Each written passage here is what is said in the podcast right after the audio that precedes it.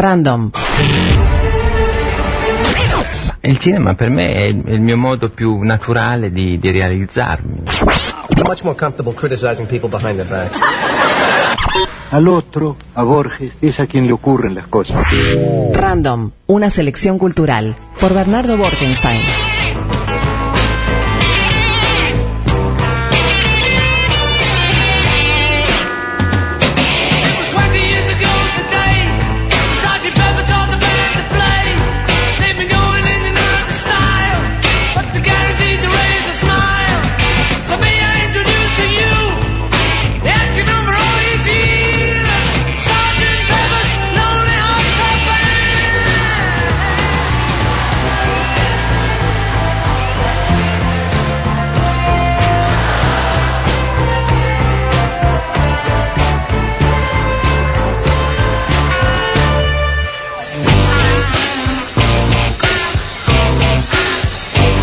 Bernardo, ¿cómo andás? ¿Cómo andás, Bernardo? ¿Qué tal, chicas? Bienvenido. ¿Todo bien? Muy bien, muy bien. Bueno, ¿cómo vienen estas especias Muy de las bien. que nos vas a hablar hoy? Muy bien. Este, unas sustancias que acompañan al hombre desde la noche de los tiempos. Con mucha aunque, historia, claro. Sí, una historia que trasciende la cocina. Hoy, obviamente, no vamos a hablar de esa parte porque no es. eh, de lo que se ocupa random, digamos. Claro. Vamos a hablar más bien de la parte cultural y un poco política e histórica, porque es la que no se conoce habitualmente. Y porque el otro día estuvimos por Guzzi y nos trajimos un par de libros de botín que queremos agradecer en este momento.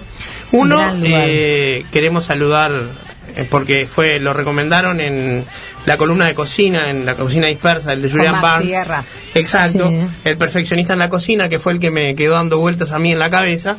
Y Te fui, a- fui con la, con la idea de conseguir ese libro. Y me traje otro, Especias, de Antonucci, un experto en eh, ciencias cognitivas. Y a mí me llamó la atención, ¿qué tiene eh, que ver un experto en ciencias cognitivas escribiendo sobre especias? Y bueno, resulta que es un señor que sabe de muchas cosas, pero hizo un libro bastante eh, sui generis sobre el tema de las especies, que tiene alguna receta, pero a modo indicativo de otras cosas. Lo que él traza es una especie de eh, teoría de por qué las especies ocuparon en la historia humana y en la cultura el lugar que ocuparon, y desbanca esa idea que nos enseñaron en la escuela de que, por ejemplo, Colón buscaba una ruta hacia las Indias, buscando especias que eran caras porque se usaban para conservar la comida. Esa idea que nos decía que las especias se usaban para conservar la comida es falso. La sal sí servía para conservar, pero las especias no. Las especias, como mucho, sirven para enmascarar el gusto después de que la carne se pudrió. Saborizar. Saborizan, por supuesto, cambian, inciden y tienen algún eh, efecto bacteriostático, pero no conservan. ¿Sí? Pueden prevenir, eh, por ejemplo, si vos recubrís por afuera una sustancia, puedes prevenir que se, que se deteriore, pero una vez que, que vamos a, a prevenir en grandes cantidades, no sirven. Y además tienen otra característica, eran carísimas. Claro. Es como Claro. decir que vos estás usando polvo de oro para evitar que se te descomponga la tiza. Bueno, ahora hay algunas que son caras también. Pero hay ni comparación, pero- ni comparación. Para que te hagas una idea, en el siglo XVI, eh, la nuez moscada, que era el caso de- más este, eh, paradigmático, se producía solamente en unas islas muy pequeñas que se llamaban Molucas, que era de donde salían casi todas las eh, especias, pero algunas como la pimienta, que era la reina de las especias, se empezó a producir en otros lados. Pero la nuez moscada quedó concentrada ahí. Eh, cambiando las unidades a unidades modernas aproximadamente, unos 60 kilos costaban en unidades modernas unos 4 mil dólares. Puestos en Europa costaba más de 2 millones de dólares. Uh, no, impresionante, claro. Siendo laxos, para que te hagas una idea, clarísimo. unos 60 kilos de cocaína en Colombia cuesta unos 250 mil dólares y en Estados Unidos no llega a 2 millones de dólares. O sea, para que vean lo lucrativo comparar, que era sí. mandar un barquito de madera a enfrentar piratas y riesgos a Claro, por buscar algo eran asaltados también. un poco de nuez moscada, claro. Claro, Eh, era tan valioso, era más valioso que el oro, de hecho. claro. Por eso el comercio de las especias era tan interesante y tan rentable y excedía su uso en la comida. Se comerciaban muchas más especias de las que se usaban efectivamente en la comida. Hoy trajiste una, tus hojas con un aroma especial. No sé Es si verdad. eso no va, eh, tiene que ver o no, o es casual, pero. No, lo traje a propósito porque junto con las especias se comercializaban otro tipo de sustancias que eran las esencias eh, aromáticas de uso que hoy conocemos en cosmética, que en aquella época, por ejemplo en la época de los griegos y de los egipcios, tenía mucho que ver con los rituales religiosos. Y en la época de los cristianos con los rituales mágicos y de brujería también. Y más modernamente con la cosmética. Bien. En aquella época venían juntas porque salían de las mismas plantas y de los mismos lugares y también eran sustancias muy caras. Son caras hoy en día también. Y la que traje hoy era la más apreciada por los egipcios, procede de una flor que se llama nardo. Y quería traer, como la pimienta y ese tipo de cosas, son muy comunes, no tienen ningún sentido, algo para, para mostrar efectivamente cómo es. Por este tipo de, de perfume los egipcios llegaban a hacer guerras. Así, Ah, bueno. Sí. Por el nardo. Sí. O por la pimienta, por todo este tipo de cosas. Ahora vamos a ver un poquito de qué se trataba. Cuando hablamos de especias, para tener una idea, hablamos de pimienta y otras cosas. Las otras cosas pueden ser nuez moscada, jengibre, canela, Canela. porque en, en Europa ya había las que conocemos como hierbas. Tomillo, orégano, mejorana, salvia, perejil. Esas ya estaban en... ah, esas estaban azafrán, por supuesto, el crocus.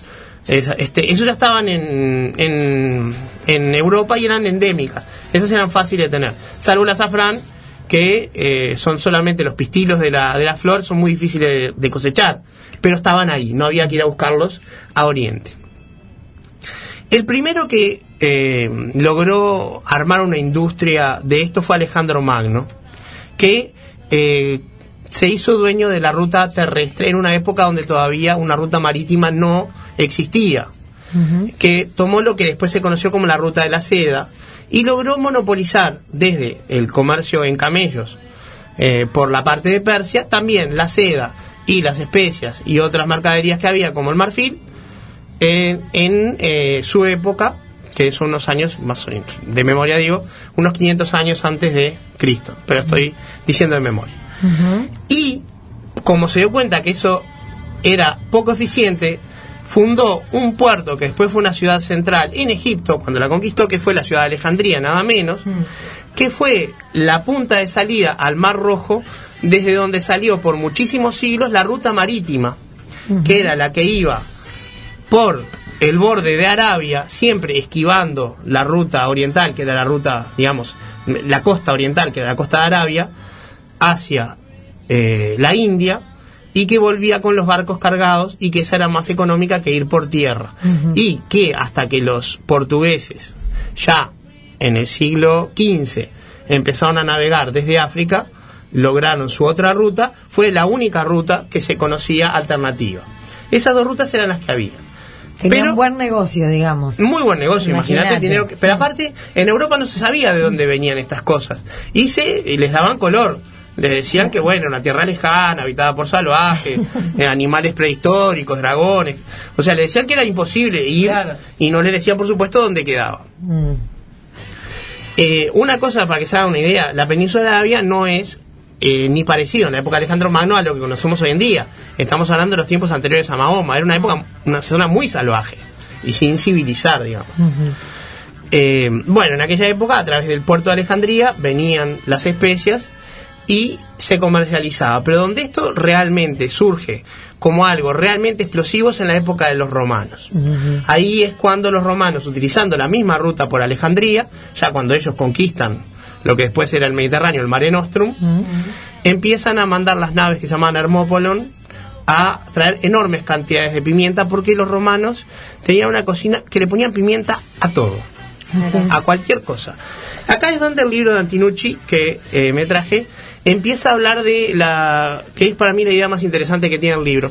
Él dice que las cocinas tienen lo que llama una sintaxis, que puede ser leída, que puede ser leída en función de dos eh, tipos de componentes. Una que son los ingredientes, que nos parece bastante lógico, y otra que son eh, la estructura de sabores.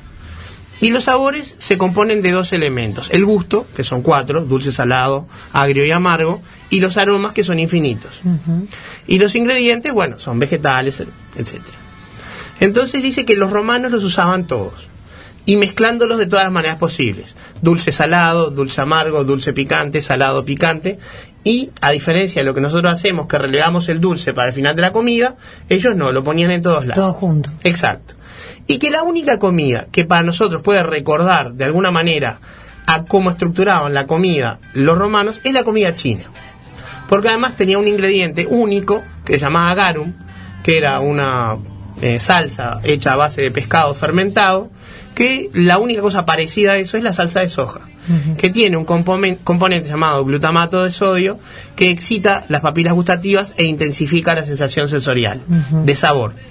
Para los japoneses esto es en realidad un quinto gusto que es el umami. El umami. Mm. Exacto. Para Justo mí esta es, semana escuché hablar del umami. es algo que todavía no está resuelto. El umami es el gusto de la salsa de soja, de claro. algunos quesos, pero para mí los gustos siguen siendo cuatro porque no he leído en ningún lugar eh, un conjunto de papilas gustativas que detecten umami. Entonces, hasta que lo vea y pueda saber si eso es así realmente, no me pronuncio. Pero bueno, dejemos constancia de eso. Bernardo, ¿a cuál de los libros que tenés arriba de la mesa te estabas refiriendo recién? ¿Seguías hablando del de Barnes? No, no, no, te estaba Ah, hablando bien. del de Antinucci. Ah, bien. Especias. Bien. Solamente el de especias.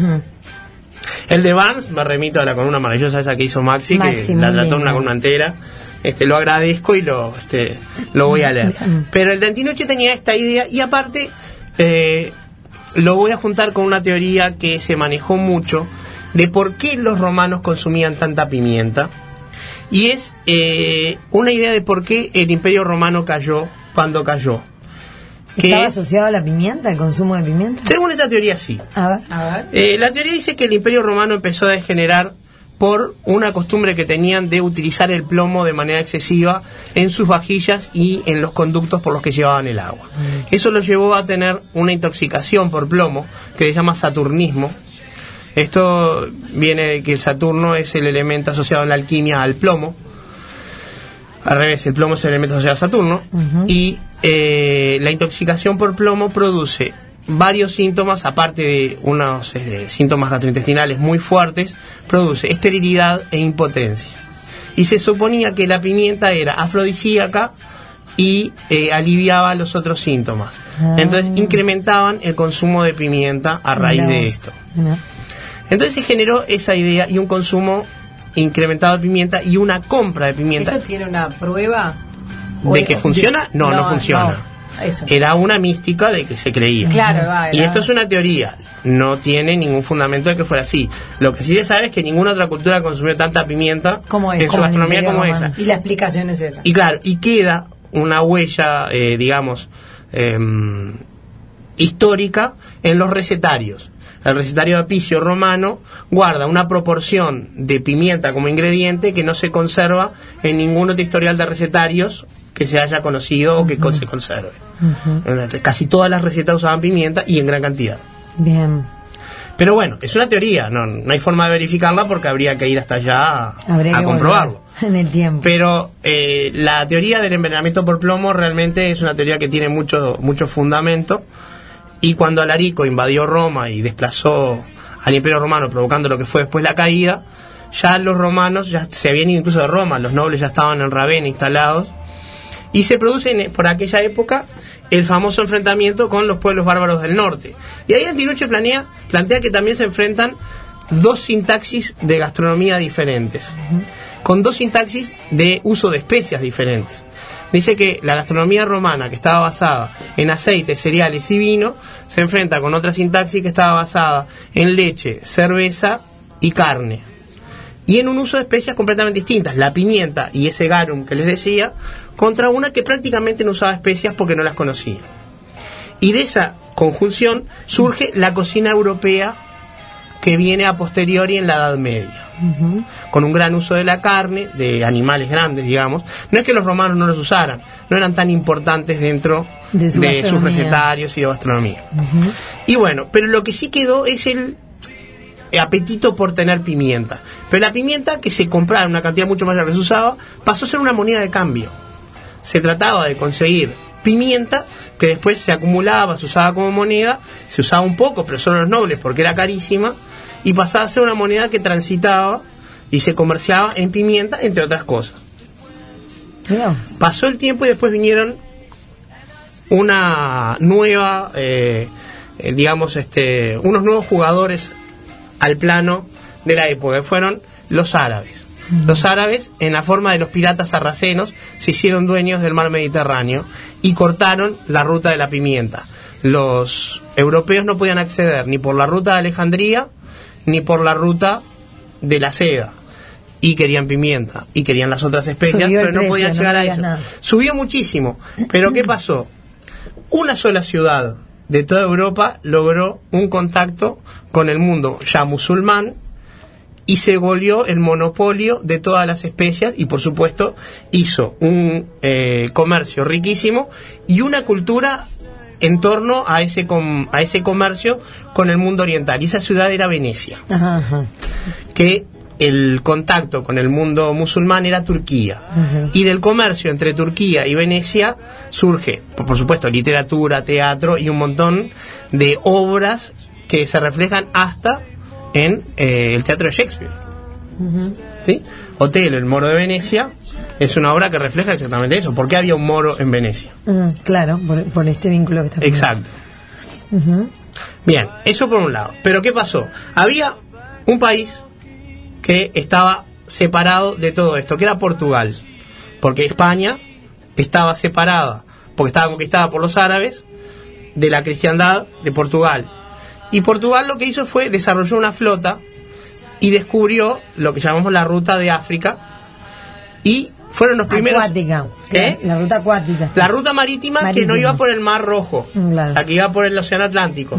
Y fueron los primeros que llegaron a las Indias y se dieron cuenta que no solamente no había monstruos ni nada, sino que descubrieron, horrorizados, lo poco que valía la pimienta.